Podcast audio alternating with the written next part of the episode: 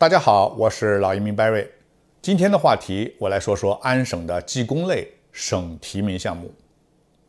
九月七号，安省省提名进行了技工类项目抽签，这一次一共邀请了一千五百多名技术工人。这个省提名项目是不需要你提前在安省递交申请表的，安省直接到联邦快速通道的池子里抽签。也就是说，候选人只需要预先在快速通道里建档，达到了三百二十分，职业呢符合这次抽签的要求。另外啊，要在安省在过去两年有一年的工作经验，那么你就符合这次抽签的要求。安省省提名会直接锁定你，你躺着就能被抽到。我们知道，七月份重启啊这个快速通道技术移民抽签以后。分数一直居高不下，始终处于五百多分的高位。即使同样是针对技工类别抽签，正常情况下，在联邦抽签的最最低分数对技工要求也是至少需要四百多分的。所以三百二十分对应四百分啊，这就是省提名的优势。如果你只了解联邦的移民项目，就会失去很多省提名项目的移民机会。同样，如果你只关注啊，平时只看联邦的抽签结果啊，也许就会被节节攀升的很高的分数吓倒，甚至呢，你就可能打消移民加拿大的念念头了。我以前视频说过，目前联邦五百多分的抽签分数是不会长久的，因为你就算在国内博士毕业，英语你就算考满分也达不到这个要求的。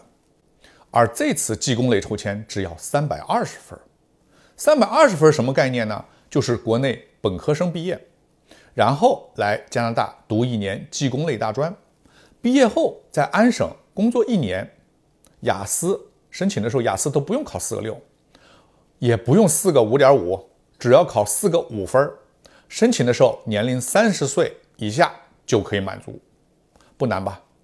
还没完，这次三百二的上岸分数其实已经提高了不少，上一次抽签分数是三百一十分，上上次。只要二百九十五分呃，这都是几个月前的事情。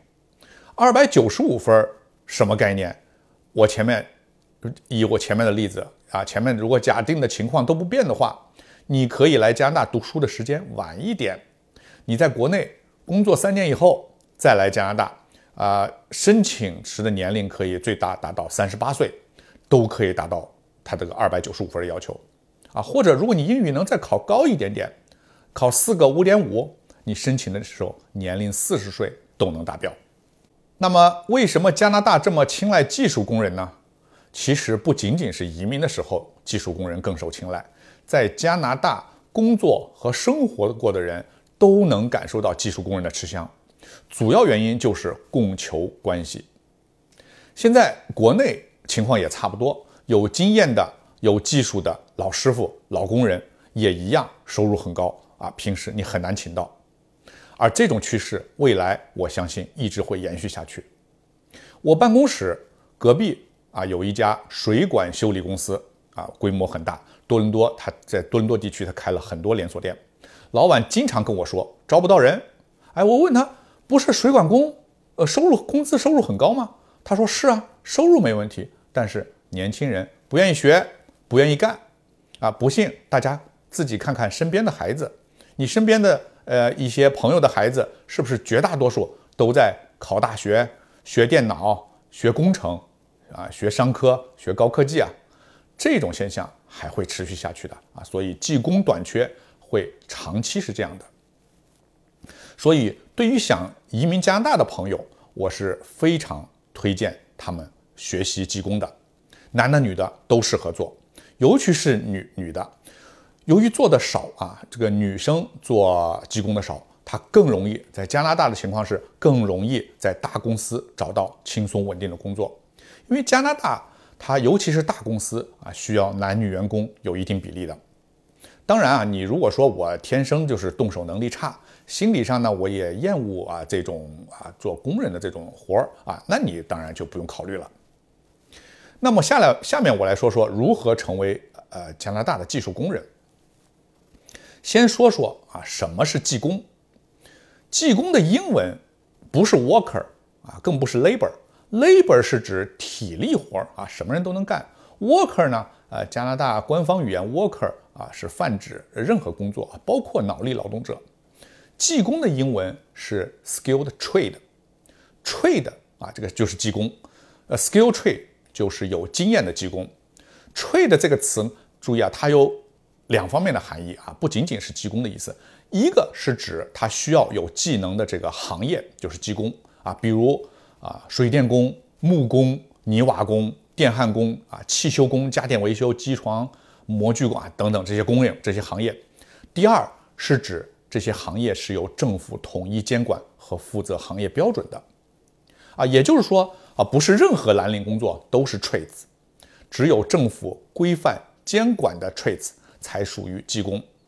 在加拿大呢，规范和管理各 trades 的行业是由各省级政府负责的。你获得一个省的资质，并不意味着你跑到呃其他的另外一个省就能马上使用。啊，除非有一个例外，就是你的资格证上有一个 red seal，在加拿大叫红印印章，它代表你可以在加拿大任何省份都可以从业。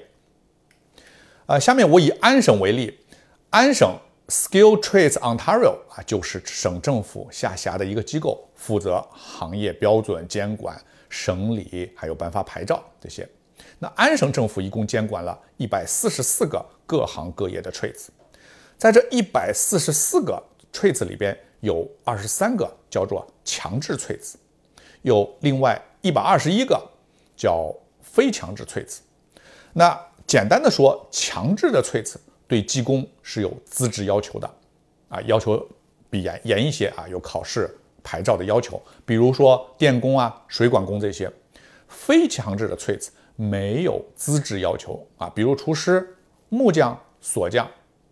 那虽然非强制的翠子没有资质要求，但是如果你做技工的目的是为了移民啊，并且获得资格证书，需要考试，需要通过考试才能拿到，那么我们还是建议你来加拿大以后不得不去学校正规学习啊。我是说啊，如果你是改行的话，你到加拿大还是要正规学习的，然后通过实习，通过找工作啊，这样你才不仅仅移民的时候啊是最有把握。这样呢，也对你移民以后的工作和收入都是有保障的。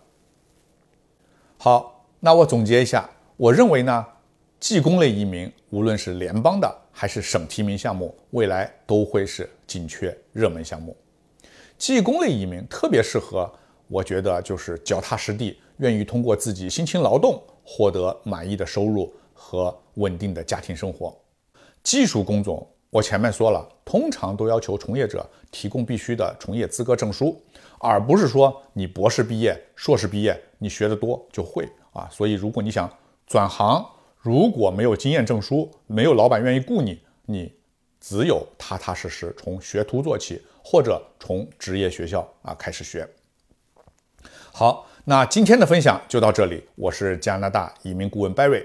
如果您对加拿大移民留学有任何问题，欢迎联系我，我的微信号是四一六八八八七九三零，添加我的微信，感谢您观看，我们下一期再见。